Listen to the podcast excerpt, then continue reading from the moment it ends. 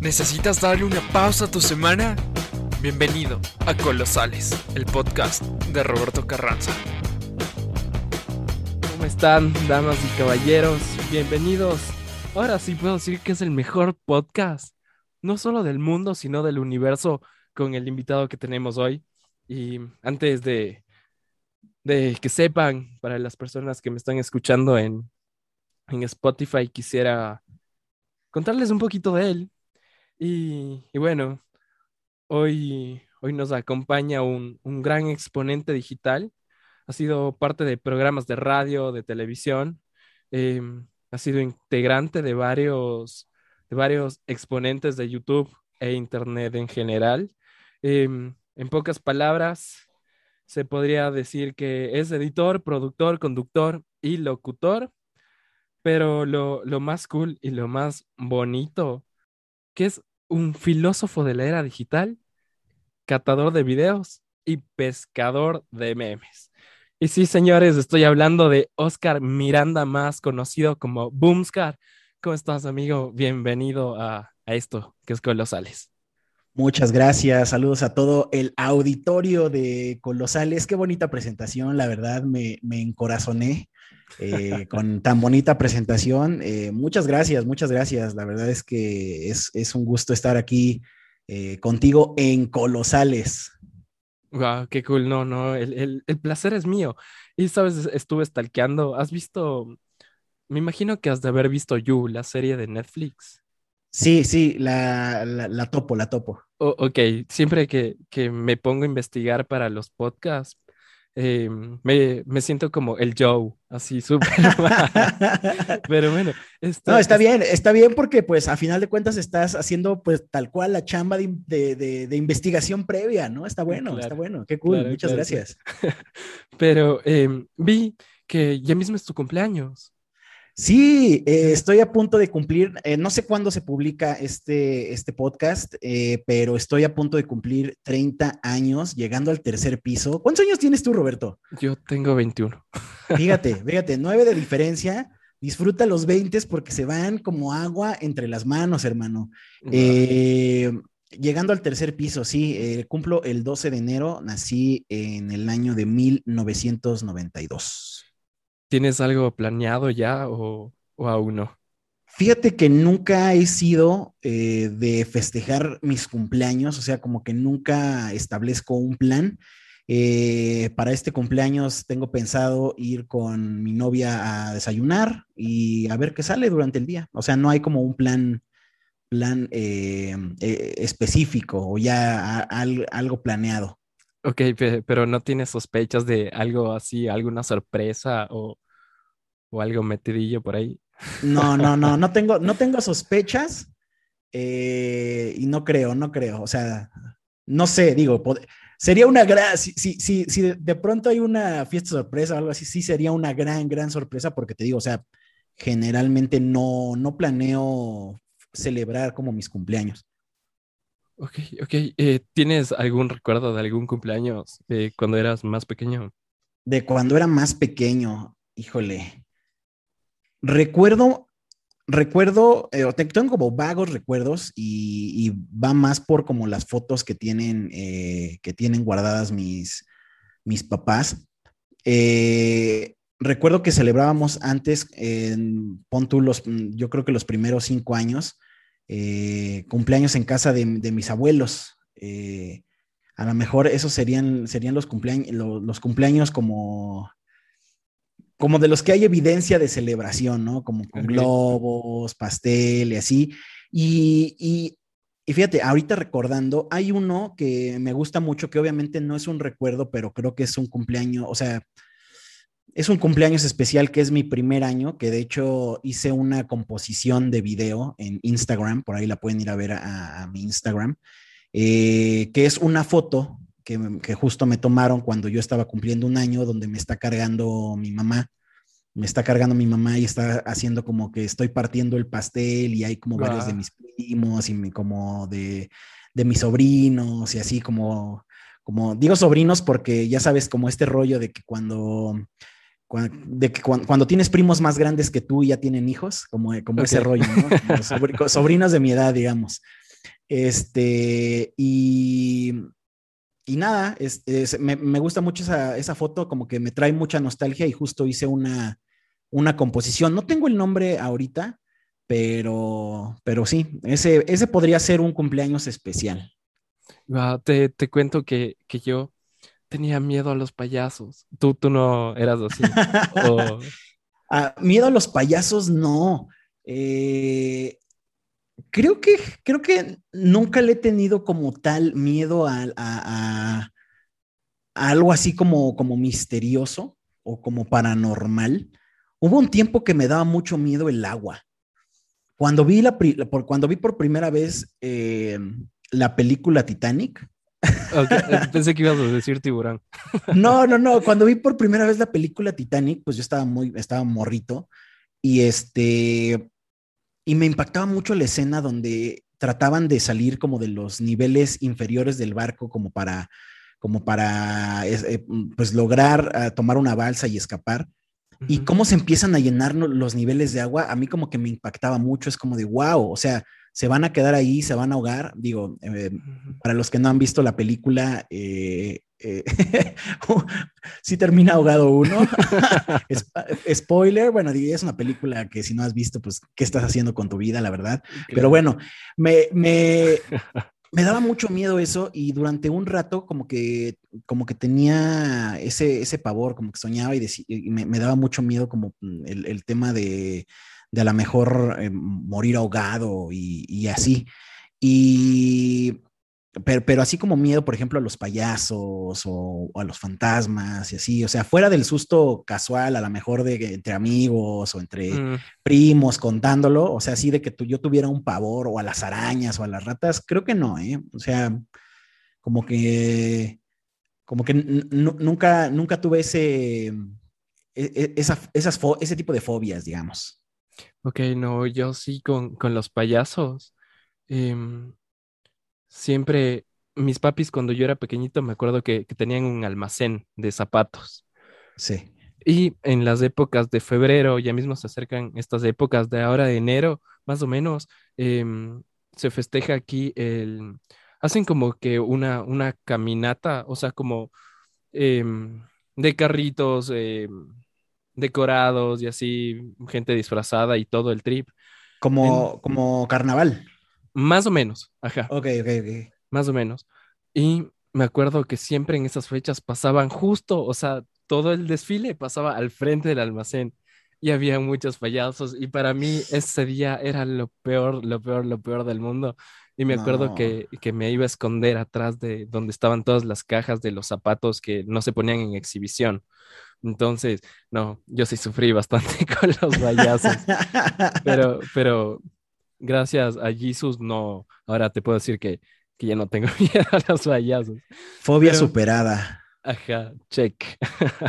Eh, el boom de pequeño eh, siempre estuvo apasionado en, en todo lo que es la- las cámaras, la televisión, radio, la creación. o- o no. Fíjate que, que sí, y es algo que yo redescubrí, porque digamos que cuando me empecé a involucrar, de- digamos, nuevamente con el, eh, con el tema de, de, de- de video, de locución, de foto, ya fue un poquito más avanzado, como a los 15 años, pero lo redescubrí porque desde muy chico, uno de mis primeros regalos de, de- Navidad, tal cual fue una grabadora, eh, una, o sea, para los, los que nos están escuchando nada más en audio no lo están viendo, pero eh, pues una grabadora mediana, no como tal de reportero, sino una, una grabadorcita que tenía como para, para meter eh, cassettes.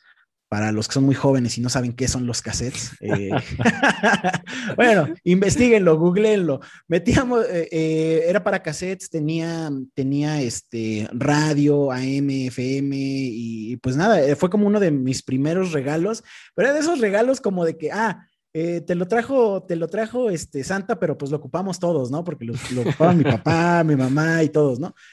Pero ese sentido como de, de- pertenencia de, de- esa grabadora me daba como mucha libertad para usarla, ¿no? Entonces, este, yo recuerdo que desde muy, muy morrito, y te estoy hablando unos unos 6, 7 años. O sea, yo me ponía con la grabadora así juntito y, y, me ponía a escuchar música, eh, le cambiaba las estaciones y, me gustaba mucho ese rollo. Y cuando aprendí cómo se podía grabar con, con algunos cassettes, eh, cositas, grababa yo canciones de la radio y después descubrí que se podía grabar voz con la misma, con la misma eh, grabadora. Entonces, empezaba a jugar con eso y tengo esos cassettes, o sea, mi voz es obviamente de niño, es completamente diferente. Y creo que, yo creo que ahí nació la, la inquietud por, por dedicarme pues al trip de los medios de comunicación. Eh, digo, conforme avance la entrevista te irás dando cuenta de que más bien mi trayectoria ha sido una locura más que algo planeado pero, pero si pudiera establecer yo un origen de, de cuando, de, de, cómo empezó mi, mi pasión, digamos, por los medios de comunicación, yo diría que, que, que, desde ahí, porque jugábamos a la radio, yo armaba mis propios mixes con canciones de la radio, eh, ¿sabes? O sea, yo creo que, que empezó ahí. Eh, tiempo después, cuando empezaron a salir celulares con cámaras, porque pues me tocó a mí toda esta transición, nací en 1992, me tocó toda esta transición de celulares.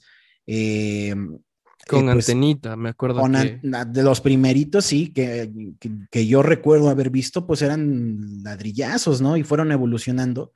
Y de pronto empezaron a llegar los celulares con, con, con, con cámara y tenía un grupo de amigos con los que nos juntábamos, mis hermanos y, y yo y grabábamos videos y hacíamos este, pendejadas en video, ¿no? Así, a ver, vamos a jugar a, a, que estamos haciendo la cobertura de los Juegos Olímpicos y grabamos pedacitos, ¿no? Como si, o vamos a jugar al noticiero, o vamos, o vamos a jugar al programa matutino. Y era de estos celulares que grababas un pedacito y pausabas y, y podías seguir grabando y al final te daba un video completo, ¿no?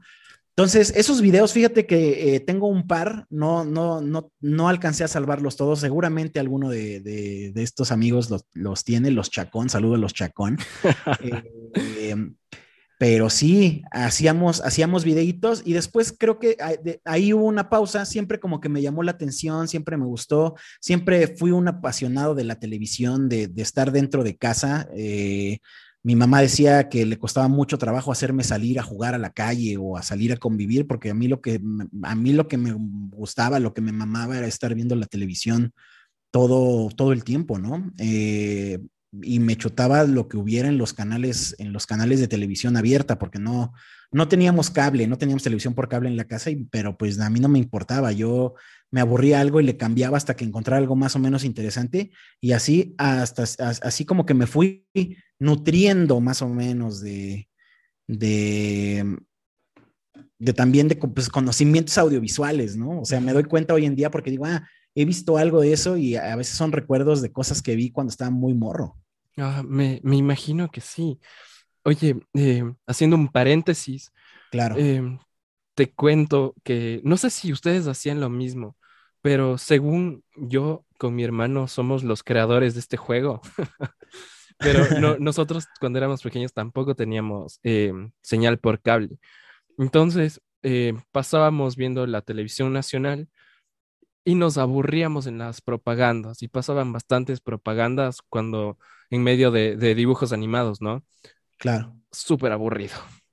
Entonces nosotros eh, y si, hacíamos el juego de que antes de que salga, salga el nombre de la, de la publicidad, de la propaganda, nosotros tenemos que adivinar o decir primero de, de qué propaganda es, o sea, de qué ah, producto es, el nombre del producto. Entonces, eh, se hacía más ameno ver la televisión. Claro, la espera, es un gran juego, no, no lo hacíamos. Eh, y, y, no lo hacía generalmente si algo me aburría, le cambiaba, pero por ejemplo, Hablando específico de comerciales, a mí me encantaba, por ejemplo, en el, aquí en, eh, en, México el canal como de dibujos animados más famoso es el canal 5, ¿no?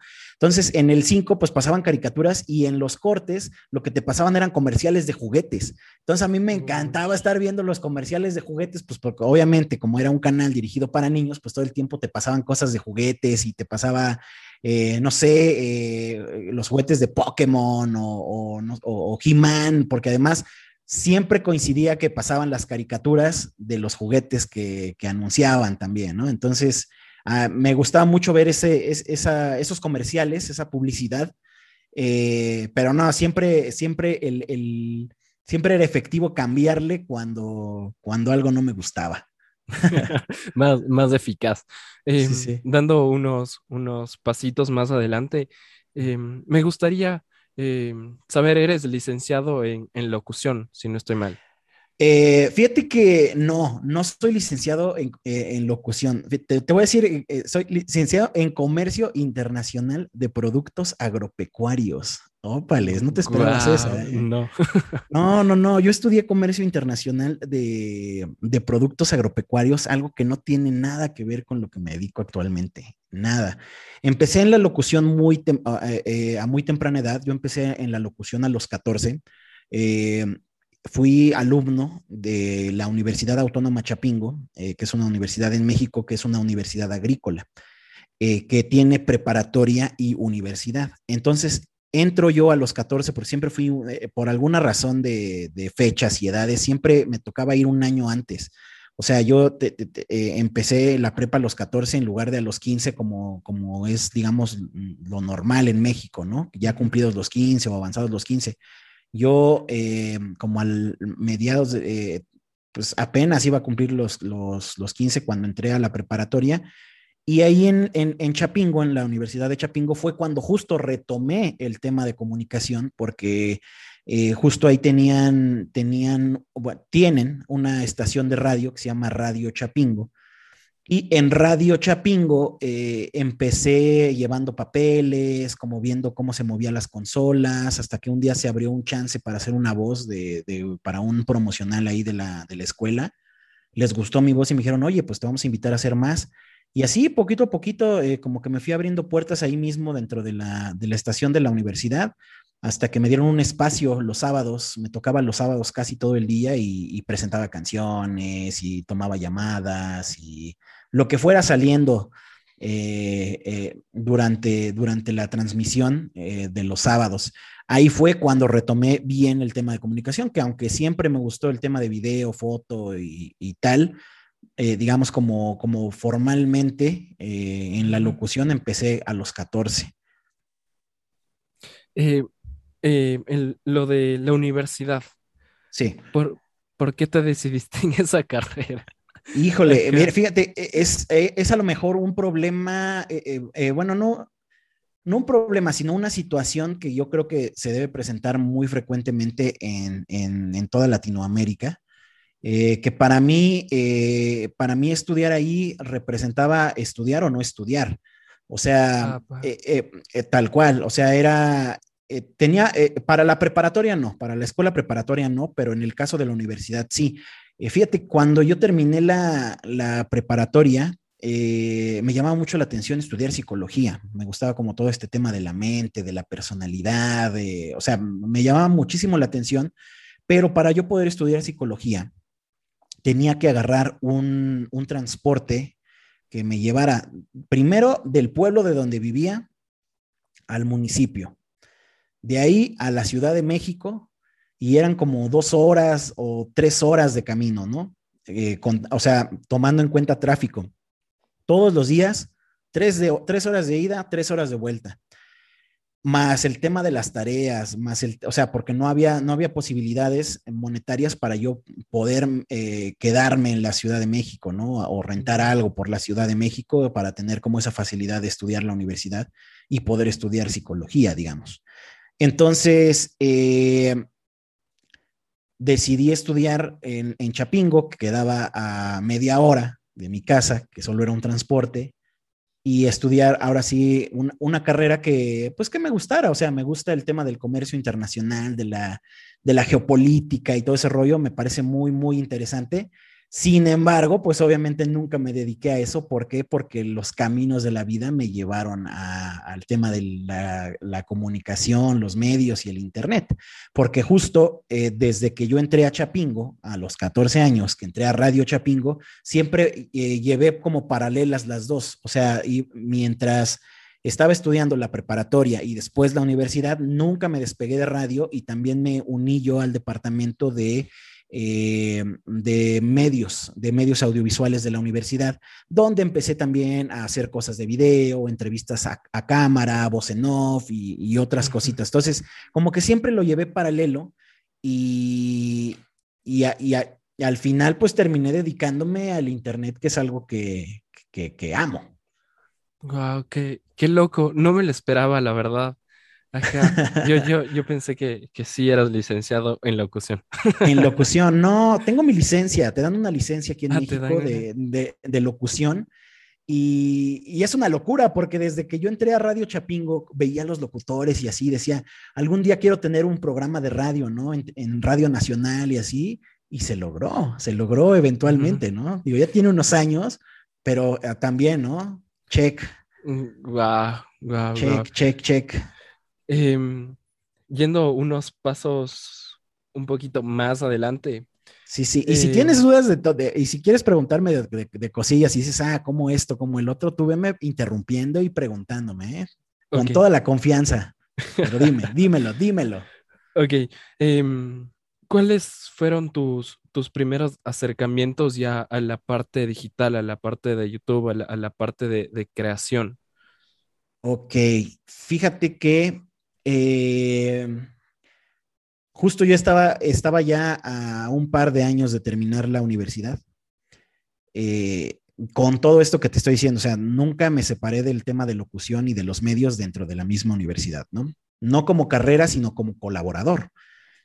Eh, entonces, yo pedí un año de permiso en, en, la escuela, ¿no? Como que tuve este tema, ah, porque además es una escuela de alto rendimiento, ¿no? O sea, eh, te piden como alto promedio para que estés ahí, te dan pocas oportunidades, o sea, te dan como pocas oportunidades de, fallar, ¿no? De reprobar algún examen. Entonces, eh, yo me llegó un momento en el que me sentí saturado y pedí un año de permiso en la escuela y durante ese año de permiso entré, eh, digo, tuve varios, varios eh, trabajos porque eh, mi, mi, mamá siempre me decía, ¿no? Este, no puedes estar de ocioso en la casa todo el tiempo, ¿no? no puedes estar de, de, huevón, ¿no? Entonces, sí, el primer mes, los primeros dos meses fue como la, la flojera total y, y, y, dormirme a las 3, 4 de la mañana y despertarme a las 3, 4 de la tarde. traía, traía volteados los horarios pero llegó un punto en el que mi mamá me dijo, oye, pues ponte a hacer algo de provecho en lo que tiene, aunque sea tu año de descanso, pues ponte a hacer otras cosas. Y dije, bueno, pues jalo. Me metí a trabajar de mesero eh, en un restaurante del municipio de donde soy, que se, eh, el municipio se llama Texcoco, en un restaurante de ahí de Texcoco, y un compañero de ahí eh, le gustaba mucho Twitter. O sea, mi primer acercamiento a las redes fue Twitter. Bueno, como un, acercamiento casual, pues YouTube, o sea, yo ya consumía YouTube y veía videos y, empezaba a escucharse el nombre de un Wherever Tomorrow, de, de, de, los pioneros, digamos, de YouTube México, ¿no?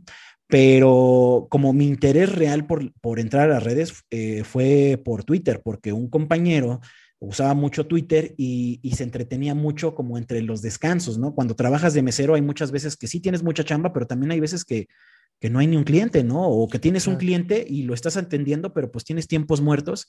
Entonces, durante esos tiempos muertos, me metí a Twitter y empezaba a ver y empezaba a, a leer y a comentar y a interactuar. Y pues te estoy hablando también de Twitter de hace, de hace ya algunos años que era como más orgánico y era como más una comunidad, ¿no? No era, no era tanto como un medio de información, sino como una, era como una comunidad. Entonces, tú respondías a alguien con bastantes seguidores y ese alguien te contestaba y se armaba la plática y se armaba, y se armaba la, la, discusión, el debate o, o, o pues la, la cotorriza, digamos, la...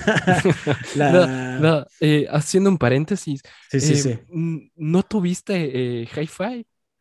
Sí, sí, tuve, sí, tuve. Sí tuve hi-fi, pero no lo, yo no lo reconocía como una red social. O sea, cuando llegué a tener hi-fi, pues era como, o sea, yo tuve Messenger, por ejemplo. Tuve Messenger, tuve hi-fi, tuve había uno que se llamaba Sónico, me acuerdo. Esa ni idea.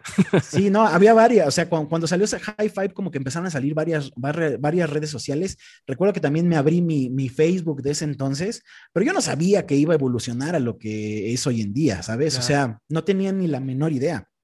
Mi primer, te digo, acercamiento real fue con, con Twitter y gracias a Twitter conocí a unos creadores de contenido, algunos se siguen dedicando a eso, algunos no, eh, que era como un crew de una chica que es pionera en Internet en México, que se llama LuzDep89.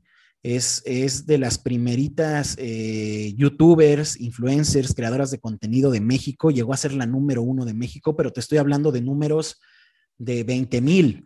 O sea, llegó a ser, ajá, que 20 mil era ser el número uno. Entonces, eh, Luz tenía, tenía un crew junto con un buen amigo que se llama Alan, eh, que hoy en día tiene una productora audiovisual, tiene un estudio de música y tal. Te digo, por eso te digo, algunos se siguen dedicando a las redes, al internet, al video y otros, y, otros no. Eh, y empecé a interactuar con ellos por Twitter, después vi que, que, ellos hacían videos también en Internet y yo con todo este trip que tenía de, de hacer locución en, en, la, en, la, universidad y de hacer video y así dije, oye, esto está muy cool, si ellos pueden, pues yo también puedo, ¿no? Entonces lo que, lo que hice fue ah, pues armarme de valor, dar ese salto de fe, porque pues es, es lo que se tiene que hacer y, y decir, bueno, voy a hacerlo y lo hice. Me, me, compré, me acuerdo, me fui a comprar unos metros de tela, de tela blanca para poner como en mi, en, ah, de fondo. Sí, sí, para poner de fondo tenía yo una lámpara que utilizaba como, como de escritorio, la ajusté en una silla y todo con otro foco y me armé como mi iluminación porque decía, bueno, yo quiero, quiero que tenga calidad, ¿no? Quiero que se vea bien, ¿no? Y, tenía, y tenía los conocimientos de, de, lo que había aprendido en medios en, en la escuela. Y grabé un primer video para YouTube que está en, está en privado, de hecho ahorita no lo he bajado, pero está en privado en mi canal actual de YouTube. Eh, estoy como mm. Boomscar para la gente. Igual y lo puedo liberar para esta entrevista si quieren ir a ver mi primer video de YouTube. Este, ahí, lo libero. Y ese video se lo dediqué a estos chicos que hacían contenido. Eh, ellos lo vieron y me dijeron, oye, pues tienes buena voz, por lo mismo de que ya hacía locución desde hace algunos años. Eh, tienes idea de, los, de, video, pues lánzate a hacer contenido con nosotros. Y ese fue el primer, el primer como acercamiento real a la industria del Internet en, en, México, a la industria de YouTube, porque LuzDep a la fecha, por todos los pioneros, es súper reconocida. O sea, ella le abrió las puertas a muchas personas del Internet en México. Wow, es, em, es algo de elogiar. Eh, personalmente creo que, que te has mantenido, porque estás prácticamente desde los comienzos de, YouTube, o sea, has visto toda la transición, has visto hasta cómo se va gente, entonces has logrado mantenerte, entonces para mí eso es algo de admirar bastante y quisiera saber si, si algún momento pensaste en, en botar la toalla, dejar todo y dedicarte a lo que estudiaste?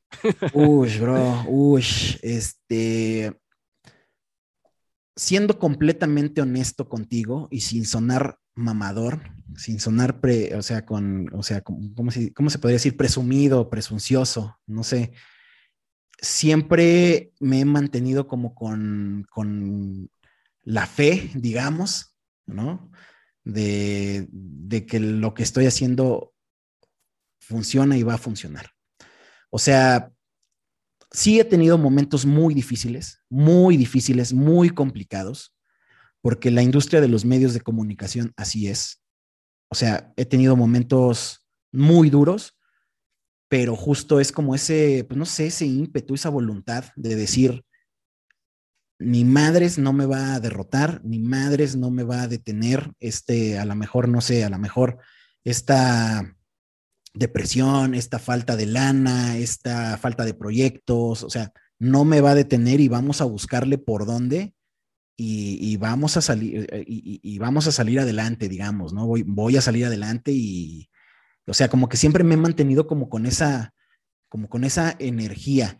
Eh, pero no lo niego, ha habido momentos complicados, momentos de decir, ¿qué carajo voy a comer esta semana? ¿No? O cómo diablos voy a pagar la renta, porque digamos que este, para mí fue muy rápida mi, mi, mi entrada al trip del Internet y fue como una apuesta all in, ¿sabes? O sea, yo todavía no terminaba la escuela y ya estaba haciendo cosas en Internet y yo ya tenía en, mente que, el Internet era lo que quería.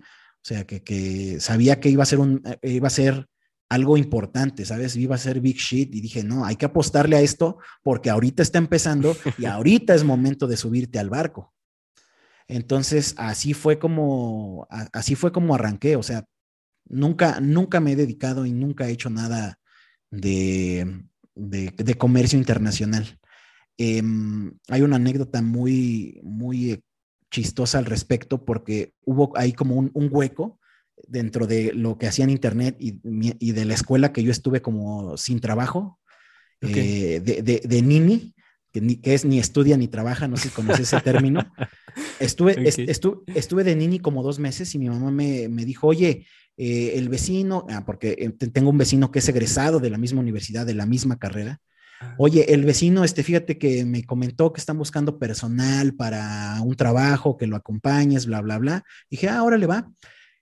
Fui al lugar de trabajo, era una explotación horrible, eh, era como estar eh, tiempo en, muchas horas en oficina, sobre horas, o sea, no, ni siquiera la jornada normal de trabajo, sino sobre horas y, y, y ese, creo que eso fue lo que más me hizo reaccionar. Dije, dije, para nada, dije, no quiero yo que mi vida sea esto, dije, lo que yo quiero en mi vida es, es, crear, es, es eh, en ese momento, en ese entonces ya editaba, ya editaba algunas cosas, dije, a mí me gusta edición, me gustan las redes sociales, me gusta ser community manager, este, me gusta, o sea, eh, porque eh, en este medio hecho me ha tocado hacer de todo. O sea, me ha tocado hacer de absolutamente todo y quien, y quien ha estado en este trip, se da cuenta de que uno tiene que hacer de todo y, tienes que saberle eh, a, todo. O sea, he dicho muchas veces todo, pero, pero es que es así. Tienes que saber operar una cámara, tienes que saber eh, iluminar, tienes que saber eh,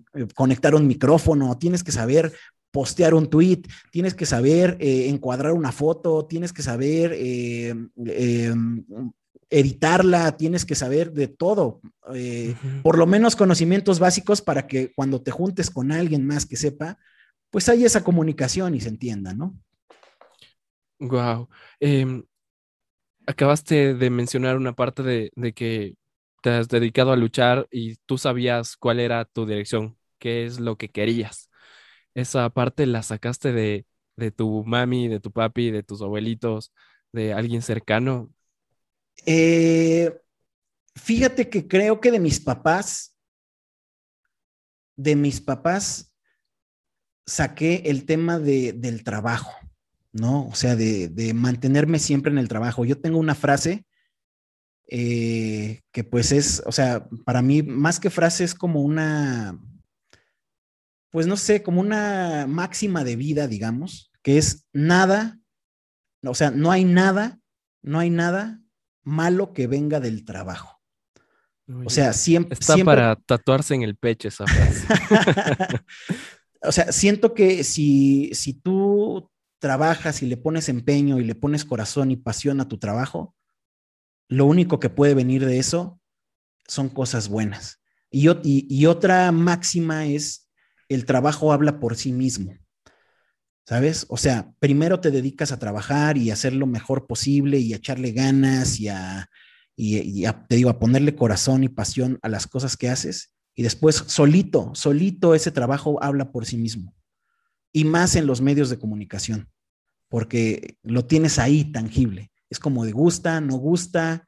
Eh, o sea, siento que, siento que justo en Internet y en medios de comunicación es mucho más tangible que en otras, en otras profesiones, ¿no? Donde, o sea, esto de que el trabajo habla. Claro. Em, la parte de, televisión, que estuviste de presentador, te, ¿te volverías a estar en algún programa? ¿Te gusta ese trip o te quedas mejor en, en lo que es YouTube? Híjole, esa es una pregunta bien, bien este, complicada Sí me gustaría, 100%, eh, porque como te, como te dije hace rato, o sea, como, como que me dejo llevar, como que fluyo con, la vida. O sea, si llega alguien y me dice, oye, fíjate que tenemos este programa y es una buena propuesta y me vibra, lo hago. Si no me vibra, no lo hago.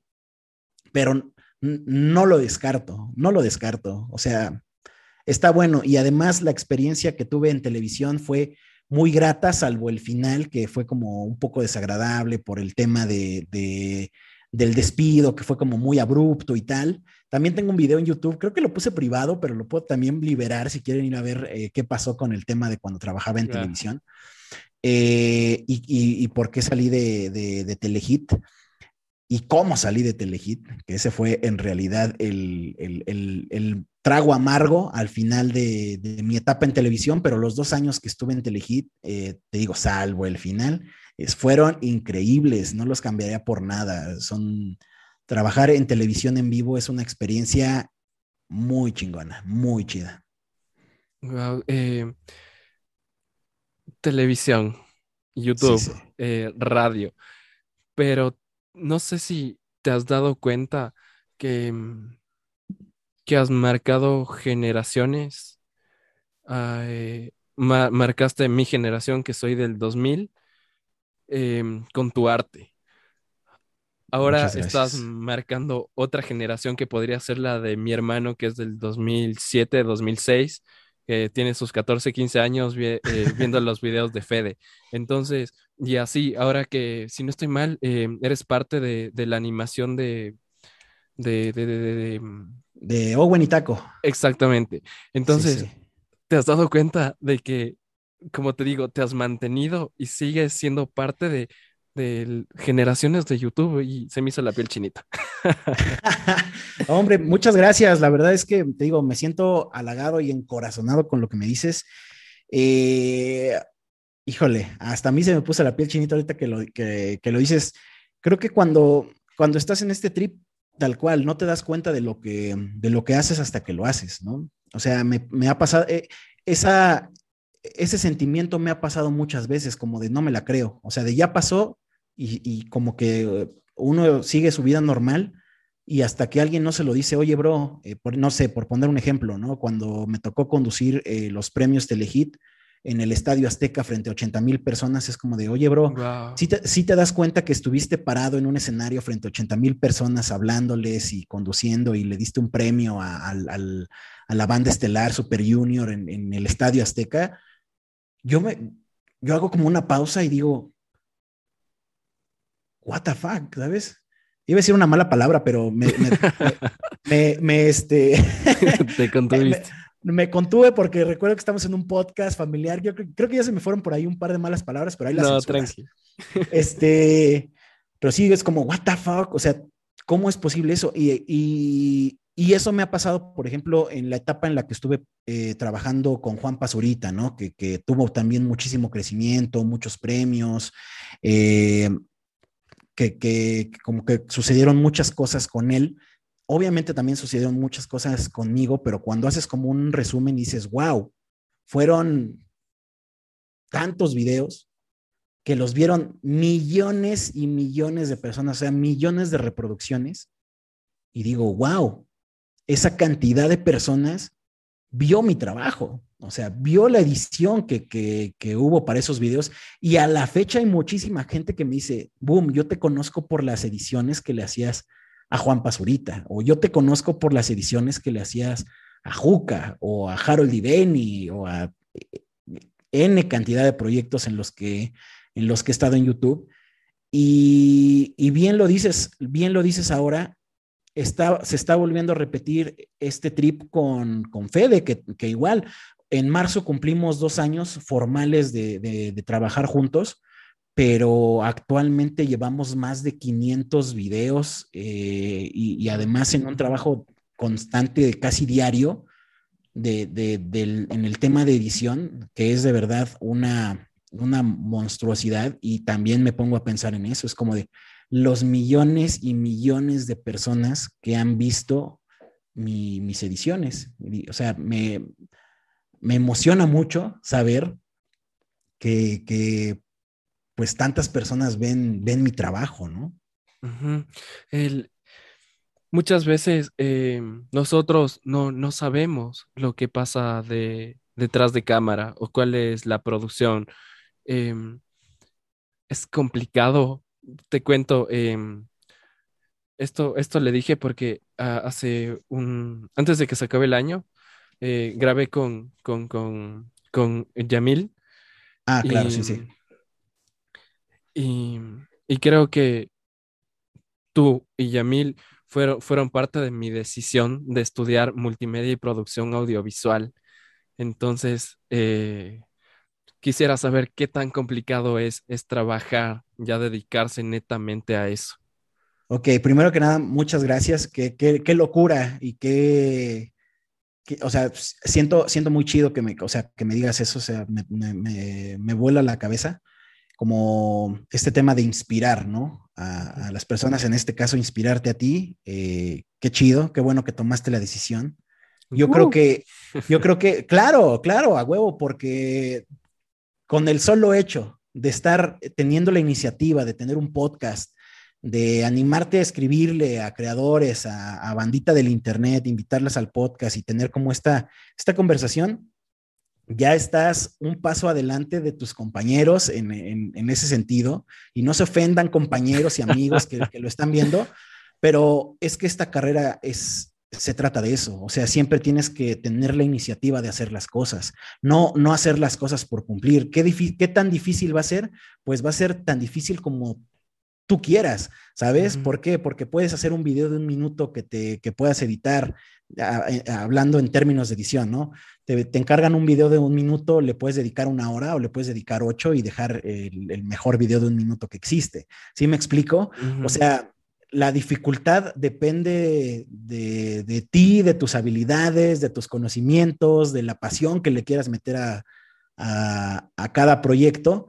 Y si hubiera eh, una complicación externa, a lo mejor, no sé, a lo mejor te diría que, que, tal vez empezara a, cerrar como los primeros clientes, los primeros este, proyectos, como, eh, como que el inicio es lo más complicado, pero lo que te dije, lo que regreso a lo de hace rato.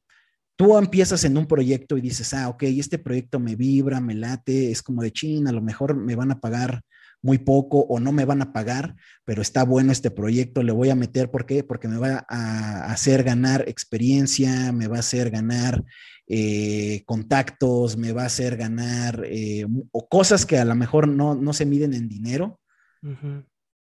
Y eso te va a permitir o sea, e, e, eso te va a sumar para que en el siguiente proyecto ya no llegas en ceros. Y a lo mejor el siguiente proyecto es como de, ah, bueno, este sí me lo van a pagar, a lo mejor este, a, lo mejor no lo que debería o lo que quisiera, pero vamos a entrarle y así, pum, pum, pum, pum, pum, pum, vas, vas haciendo, vas haciendo tus, tu, como tu portafolio, digamos, de, proyectos, de cosas en las que has participado, de cosas, de cosas que has hecho, ¿no? O sea, es muy cagado porque de repente eh, me encuentro con, con, contenidos y cosas que a mí ya se me olvidó que había hecho, que había editado y digo, wow, mm. claro, pero todo suma todo suma. Yo siempre digo que el mejor video que he hecho es el último que hice, porque es la suma de, toda la experiencia que llevo haciendo videos. ¿Sí me explico? Wow, wow. Em, es, verdad, es, verdad lo que dices. Em, te, cuento un poquito. Em, yo saqué un canal de YouTube en el 2014, más o menos. Y mis primeras ediciones eran, eran en, en iMovie. Ok, sí, sí, como todos, como todos. Ajá, y, me daba cuenta que cada vez que subía nuevo video o que editaba un, nuevo video para subir, se veía mucho, mucho mejor que, que el anterior. Entonces, eh, comparto mucho lo que dices, que el último video es, es el, es el, que tiene más flow. Ajá. Em, Exacto. ¿cómo, ¿Cómo le ves a la creación de contenido a, futuro? Uy, híjole, esta es una pregunta bien chida, es una gran pregunta, porque creo que, creo que va a haber dos vertientes. Creo que va a haber dos vertientes con la creación del contenido y esto puede sonar muy a ciencia ficción, esto puede sonar a lo mejor muy volado, pero creo que va, vamos a llegar al punto en donde, digo, va a haber dos, dos vertientes. Una, como la de la automatización total, como de estas aplicaciones que están saliendo, que ya como que te editan, tú nada más metes tus clips y te ordenan el ritmo y tú nada más pones la Ah. canción y, y, o sea, va a haber, va a haber todo un, va a haber como todo un segmento de, de- de contenido automatizado, ¿no? Como un, un poquito a la TikTok, ¿no? Que también ya los mismos filtros ya te dan los efectos y todo, y es como de lo automatizado y lo artesanal, ¿no? O sea, para mí va a haber esas dos vertientes, como lo, lo automatizado y lo artesanal. Ahora, dentro de esas dos vertientes, también eh, eh, va a existir como este tema de, de la evolución de los contenidos, ¿no? Con, con plataformas, por ejemplo, como Meta, ¿qué viene para. ¿qué viene por- para los creadores? O sea, con todo este trip del metaverso, ¿qué viene para los creadores de contenido? ¿Cómo van a ser los contenidos con realidad aumentada? A mí me tocó eh, a- hacer en algún momento también con un pionero del Internet que se llama Héctor Trejo, Bulisteria, no sé si lo, lo- conoces. Eh, él tuvo la iniciativa en algún momento de hacer videos con cámara 360 para YouTube, que digo, actualmente hay muchos, eh, muchos videos con cámara 360, pero ¿qué va a pasar? O sea, creo que esa, esa tecnología va a tener un renacimiento eh, Claro. cuando exista el metaverso, porque pues tal cual, o sea, si tú vas a poder tener lentes de realidad aumentada, puedes voltear hacia, hacia cualquier lado, pero imagínate llevar eso a, la a, a grandes producciones, ¿no? A producción de películas, a producción de series. O sea, es como de wow, es como, eh, eh, a, a lo mejor es un contenido inmersivo, ¿no?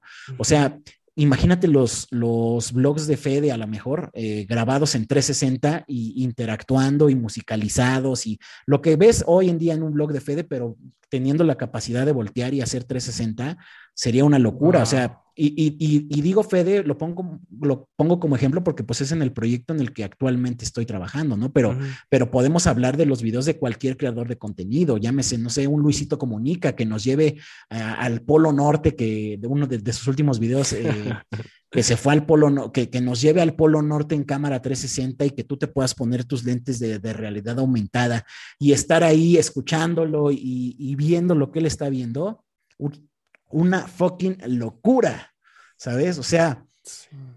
creo que, creo que, creo que va por ahí. eh, no creo que. Muchos dicen, por ejemplo, que el cine, ¿no? Que, por ejemplo, que el cine se está volviendo anticuado por las largas duraciones. Yo creo que no. Yo creo que, yo creo que el- los, los públicos para las películas van a seguir existiendo durante mucho tiempo, ¿no? Lo podemos ver con, con grandes éxitos recientes como Spider-Man, ¿no? Récord en taquilla. O sea, está rompiendo muchos récords, por ejemplo, y, y- y- y gran parte de esa audiencia no son adultos, sino son jóvenes que están viendo a lo mejor por primera vez una película de Spider-Man. Y eso, eso, eso va a seguir existiendo, ¿no? Sí, es, es, es tipo como la televisión, que dijeron que iba a desaparecer, o en su momento la radio. Entonces, no, eh, hay cosas que se quedan para largo. Se quedan para largo. Sí, eh, a lo mejor va a haber diferentes formas de, de- de consumirlo, pero va a seguir existiendo, va a seguir existiendo. Y, y la creación de contenido, pues para mí es eso, ¿no? Para mí es eso, eh, seguir, es como buscar, las, buscar también las formas de, de presentar un producto, ¿no? ¿Cómo quieres presentar un producto, ¿no? Si, ¿Cómo quieres aterrizar y presentar una idea también, ¿no? Es como si, si yo quiero hacer un comercial de, de papel de baño, si quiero hacer un comercial de papel de baño, ¿no? Te lo puedo pensar como un TikTok, te lo puedo pensar como, como algo para televisión, como una mención, te lo puedo presentar como un post de Instagram, te lo puedo presentar como un eh, product placement en una película, te lo puedo presentar, o sea, hay, hay infinidad de formas en las que se puede hacer promoción de un papel de baño poniéndolo como ejemplo. Guau, qué, qué loco y, y qué, qué inspirador es eh, el saber que, que esto de aquí, de la creación de contenido y todo lo que engloba eso, es, es algo que, que va a evolucionar y se va a disfrutar de una manera increíble. ya para ir un poquito finalizando.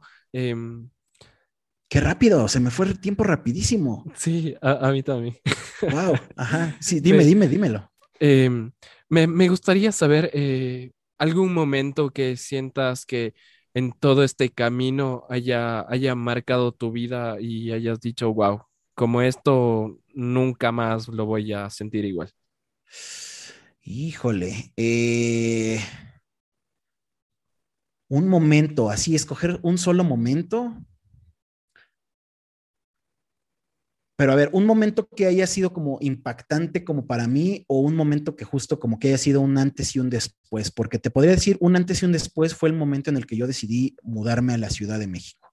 Ese, o sea, es el día que yo decidí mudarme a la Ciudad de México, porque como te digo, yo, yo no, actualmente vivo en Ciudad de México, pero no, no me desarrollé aquí. O sea, yo soy de un pueblito que se llama Tequexquinahuac, que está en el municipio de Texcoco. O sea, ni siquiera vivía en el municipio, sino en un pueblito. Entonces, eh, cuando yo me mudé a Ciudad de México, el día que me mudé, que fue, ah, caray, fue el 2 de diciembre de 2015. El 2 de diciembre de 2015 que me mudé a Ciudad de México.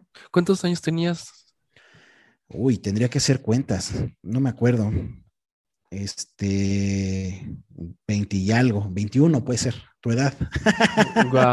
No sé, no sé, tengo que hacer cuentas, tengo que hacer cuentas, a lo mejor estoy inventando. Pero el día que yo me mudé, porque, o sea, ya hacía cosas en internet, pero seguía viviendo en Texcoco, hacía como cosas a distancia, o venía a Ciudad de México a hacerlas, a hacer como, como videos y así, ¿no?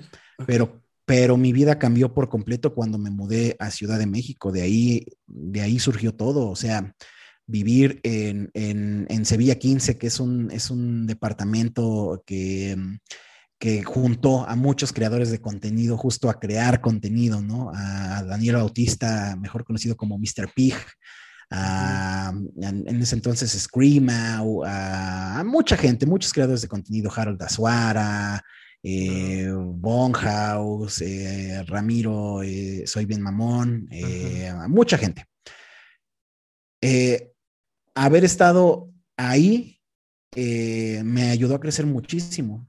E ese lugar era punto de encuentro para, para, para, el Internet y para los medios en general. Ahí llegaba la bandita de, de Acapulco Shore, de Big Brother, eh, wow. los, youtubers, los, los, youtubers colombianos, los youtubers, ahí conocí, ahí fue la primera vez que conocí, por ejemplo, a Fede, ¿no? Que llegaron el, de Uruguay. El, el, era eh, en la época del, de Mi casa es tu casa y mi internet también. ¿O eso no? Fue eso fue después. Eso fue un poquito, de, fue un año después, en 2017.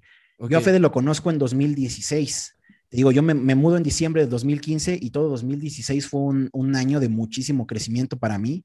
En 2017 ya fue, la casa, ya fue donde surgió la frase de mi casa es tu casa y el wifi también, pero vivíamos a unas cuadras, tal cual. O sea, ah, yo vivía ahí a, a unas cuadritas de, de, de, donde ellos vivían. Y hubo un tiempo que sí compartimos la misma dirección, Sevilla 15.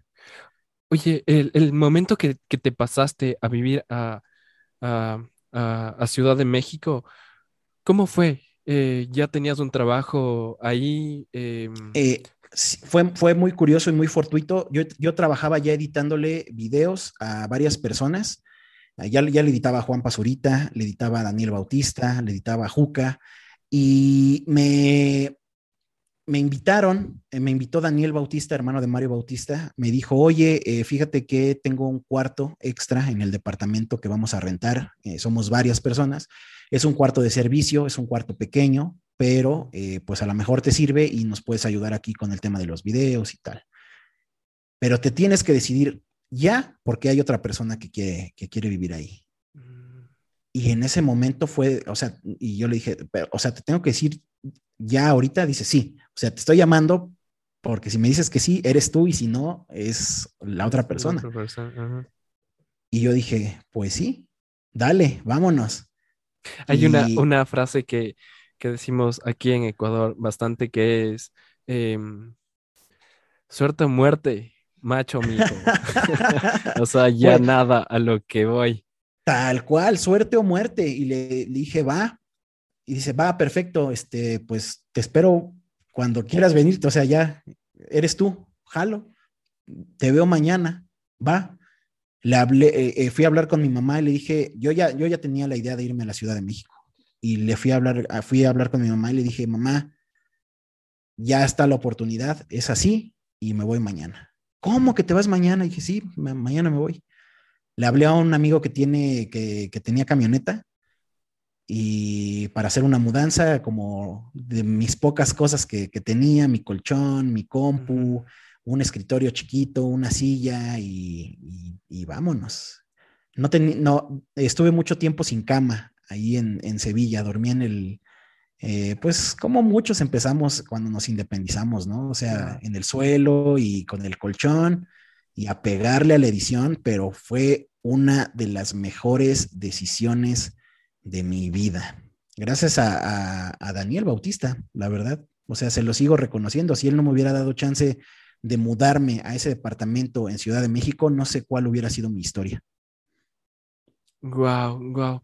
Eh, yo siempre digo que que hay personas que, que te impulsan y a pesar de que ellos sepan que, que no, que, que una, una decisión em, o una propuesta es algo X, a la final eso, eso cambia, puede cambiar el rumbo de nuestras vidas y, y llevarte al, a, al, a una bomba, yo, al a otro nivel.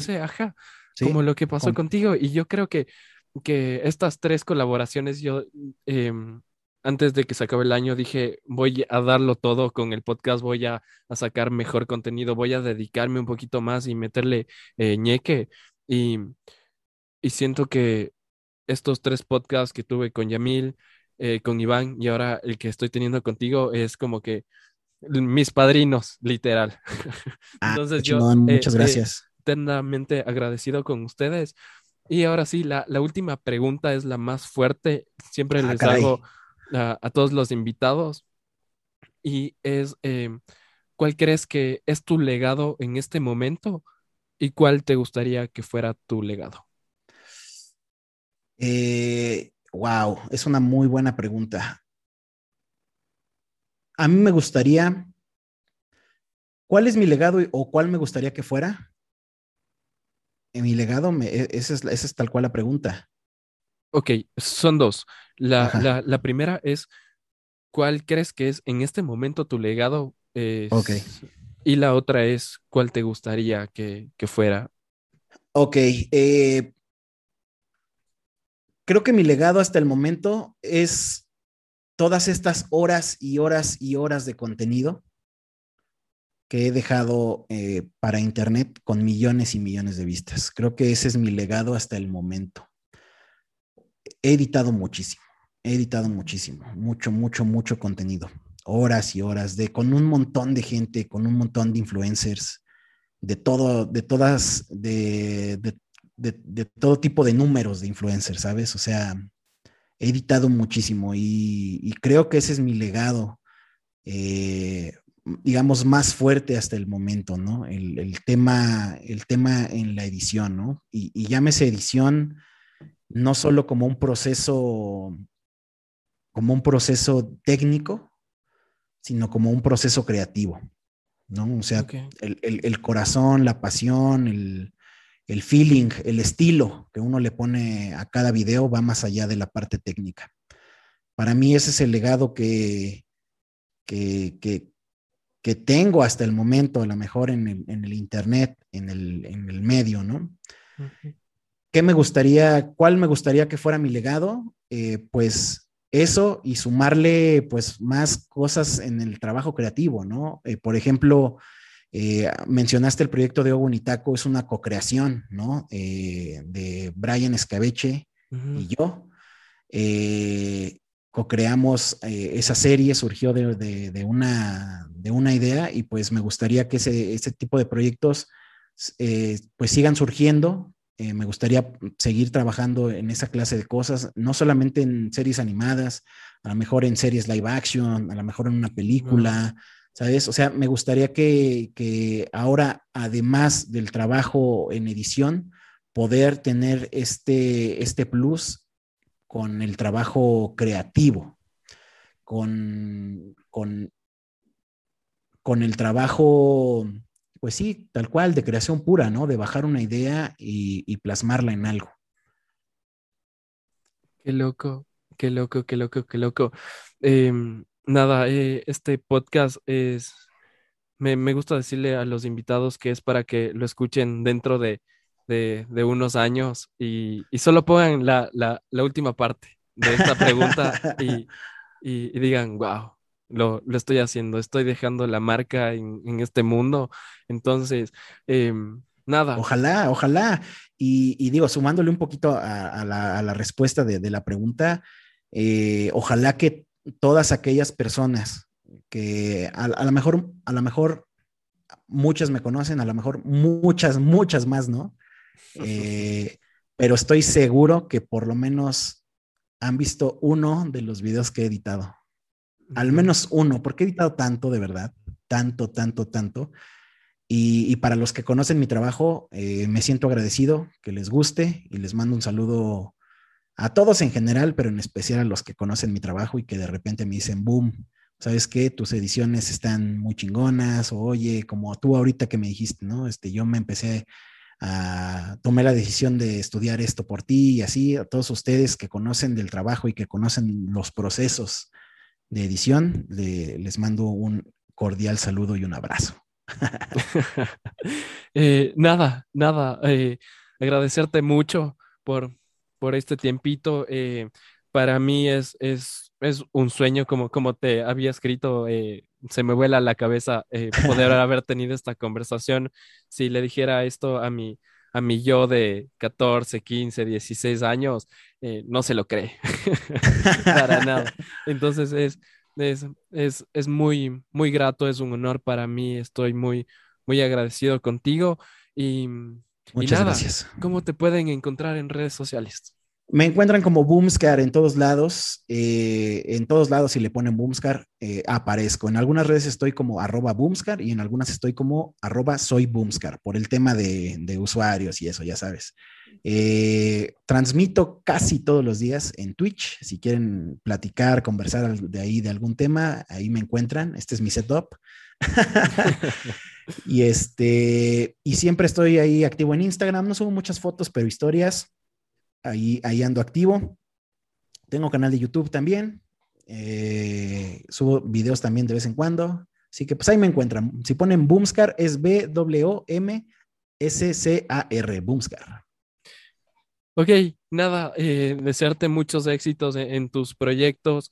Em, espero seguir, seguir eh, disfrutando de años y años y años de, tu arte. Y, y, nada, buenas vibras. Y para la gente que nos está escuchando, eh, me pueden seguir a mí como arroba soy Robert C en, cualquier red social y nos vemos en el próximo episodio y no se olviden que aquí solo entran colosales. Postdata, eh, te nombro colosal. Ah, Puedes ir a presumir a todo el mundo que ya es un colosal más. Y nada, ahora sí, nos vemos. Chao, chao. muchas gracias. Gracias. ¿Necesitas darle una pausa a tu semana? Bienvenido a Colosales, el podcast de Roberto Carranza.